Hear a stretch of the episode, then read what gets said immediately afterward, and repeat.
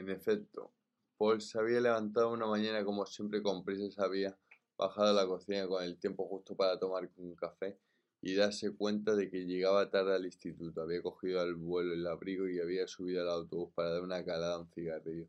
Y entonces alguien, John, había dicho una palabra y había comenzado un sueño que duró hasta ese día de enero de 1967 en el cual John había dicho otra palabra. Que un día las noticias hablarían de los Beatles y serían tristes que el sueño no podía durar siempre. De hecho, la marca comercial Lennon and McCartney seguiría funcionando aún durante algún tiempo, lo que no deja de ser un sarcasmo que hago tan profundamente. McCartney como Larry vio algo ante lo que Paul debía sentir tanta extrañeza como de Ballad of John and Yoko, y en la impertérrita firma Lennon and McCartney. Incluso tendrían alguna otra colaboración en momentos críticos de desesperación pero ahora ya solo habría básicamente canciones de Lennon o canciones de McCartney, cosa que también había sucedido en el pasado, pero no sistemáticamente. Esto no fue del todo malo para, que los, para los Beatles al principio, porque a partir de entonces John y Paul se pusieron a competir y a parodiarse con gran admiración mutua. John escribió Julia a la manera de Paul y Paul escribió Helter Skelter o Why Don't We Do y Don In the Road a la manera de John. De hecho, en aquellos días los Beatles estaban aún por vivir su época más dorada. Todo el mundo saludaría el Sargento Pipes como una cumbre de la música pop y luego harían dos películas experimentales relacionadas con su otro álbum de concepto, Magical Mystery Tour. Pero desde aquel día de enero de 1967, la distancia que se había abierto entre ellos dos crecía como una fosa en el interior del grupo, y podría experimentarse en los meses siguientes en la astronómica lejanía a la que se encuentran. Por ejemplo, la citada Revolution 9, de, de Lennon que McCartney siempre consideró un escándalo, o y Obladi Oblada de McCartney. Una auténtica puerilidad según Lennon, a pesar de editarse en el mismo álbum. La enormidad la enormidad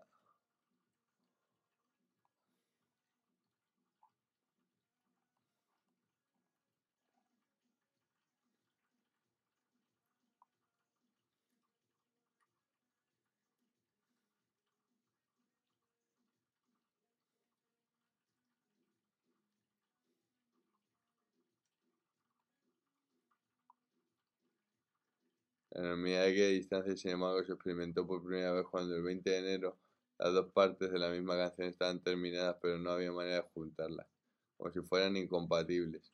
John le confesó a George Martin que se necesitaría una auténtica catarata de sonido estudiante de un volumen y una intensidad tan inmensos como el dolor de la ruptura que evidenciaban para pegar aquellos dos pedazos de una pareja rota. No había más remedio que subrayar la costura, ya que era imposible suturarla o disimularla. Así que la noche del 10 de febrero de 1967 llegaron a Road 42 músicos de la Orquesta Filarmónica de Londres, vestidos de gala, aunque algunos con detalles grotescos en sus atuendos. Se unieron al contingente habitual del estudio, que también era numeroso y cada uno se dispuso a tocar en, en su instrumento la nota más baja posible y a llegar en 24 compases a la más alta posible en las inmediaciones de mi mayor en un crescendo delirante que nunca antes había intentado en un estudio de grabación ni probablemente en parte alguna. Aquel océano ensordecedor, aquella fanfarria estrepitosa y atronadora que superara va con mucho a la del bolero de Ravel no resolvía la distancia entre Lennon y McCartney, pero al menos conseguía medirla. A la sesión asistieron entre otros Keith Richards, y Mick Jagger. La idea de que el patio de butacas de Albert Hall se llenaba con agujeros tiene como en general a The In The Life, que fue el título final que se dio a la canción, la frase que virtualmente llevan escrita todos los periódicos a diario. Algo de espantoso y algo de absurdo. Es absurdo de llenar un auditorio con vacíos, como es absurdo que un tipo con suerte se levante la tapa de los sesos en un accidente de automóvil, como es absurdo que los periódicos hagan sus ediciones con esa noticia y que la gente se arremoline ante el coche destrozado y comiencen a correr rumores sobre el muerto. Pero estos absurdos pasan y la ciudad es su pasar mismo.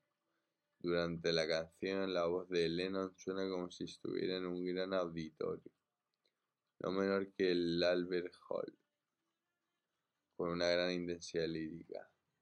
Ahora ya se sabía cuántos agujeros, cuánto hacía hacía falta para llenar el hueco 24 compases abiertos en el tándem Lennon a McCartney. John quería que la canción acabase con un sonido de fin del mundo. Así que cuando los músicos y el público ya se habían marchado, David Rowe, Paul, Ringo, Mal Evans y el mismo se quedaron para buscar ese finale. Encontraron tocando simultáneamente el acorde de mi mayor de los tres pianos de gran cola que había en el estudio y sosteniendo electrónicamente la reverberación durante 53 segundos. Luego el disco contiene 15 surcos aparentemente tan vacíos como los 4.000 agujeros de Blackburn. Pero estos 15 surcos forman parte de la canción, como lo prueba la etiqueta de los créditos, que le señala una duración de 5 minutos de 5 minutos 3 segundos, mientras que la parte audible solo dura 4 minutos 30 segundos. Son silenciosos en el sentido de gauge, puesto que contiene una nota grabada. El nivel de volumen no es nunca cero hasta el final del disco. El sonido de un silbato para perros de 15 kilociclos, como un grito que los oídos humanos apenas pueden escuchar que produce sus efectos en un terreno subliminal. El crítico Jack Kroll definió a The In The Life como The Wasteland de los años 60. George Martin la comparaba con, la, con el Guernica de Picasso. Y es que, como decía Nietzsche, cuando recorre uno las calles de una gran ciudad durante la noche, por todas partes son instrumentos musicales violados con ceremoniosa rabia e intermitente salario salvaje. Mismo año en que los Beatles produjeron el doble White Album, Humberto Eco publicó la estructura Cent, hecho página, la búsqueda fatigosa de un modelo semántico capaz de representar a la cultura como un sistema de signos, sin escisión, por tanto, entre la alta y la baja. Llegas a la siguiente conclusión. Si pues la estructura completa debería formar una enorme agregación de ramificaciones en las que cada signo sería definido por otro signo se convertiría en, en el interpretante o el interpretado otros signos. Su complejidad en modelo se basa en un proceso de semiosis ilimitada. Desde un signo adoptado como type se puede llegar a recorrer desde el centro hasta la más extrema periferia, todo el universo de las unidades culturales, cada una de las cuales puede a su vez llegar a ser centro y generar una infinidad de periferias. Pretende ser una especie de red pluridimensional dotada de propiedades topológicas en la cual los recorridos se alargan y se acortan y en la que cada término se aproxima a los demás a través de atajos y contactos inmediatos permaneciendo a la vez vinculados vinculados a, a los otros por relaciones siempre mudables. Podemos imaginar una unidad cultural como una caja con un gran número de bolitas dentro. Al agitar la caja se van produciendo configuraciones distintas, conexiones y aproximaciones entre las bolitas de esta caja sería una fuente de información con muy alta entropía y representaría el modelo de absorciones, asociaciones semánticas de estado libre.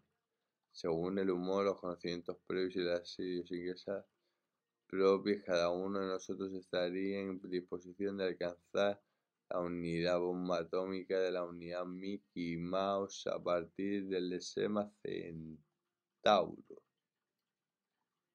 Quizá tampoco lo recordaba.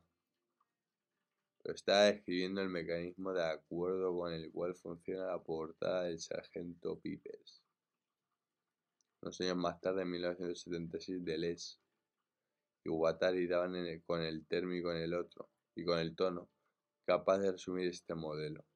Un rizoma no dejaría de conectar los eslabones semióticos, las organizaciones de poder, las circunstancias que remiten a las artes, a las ciencias, a las luchas sociales. Un eslabón semiótico es como un tubérculo que aglutina actos muy diversos, lingüísticos, pero también imperceptivos, mímicos, gestuales, cogitativos. El rizoma conecta un punto cualquiera con otro punto cualquiera y cada uno de sus rasgos no remite necesariamente a rasgos de la misma naturaleza porque en juego regímenes de signos muy diferentes, incluso estados de unos signos, pero a ti qué te pasa con el domingo, mi puta madre.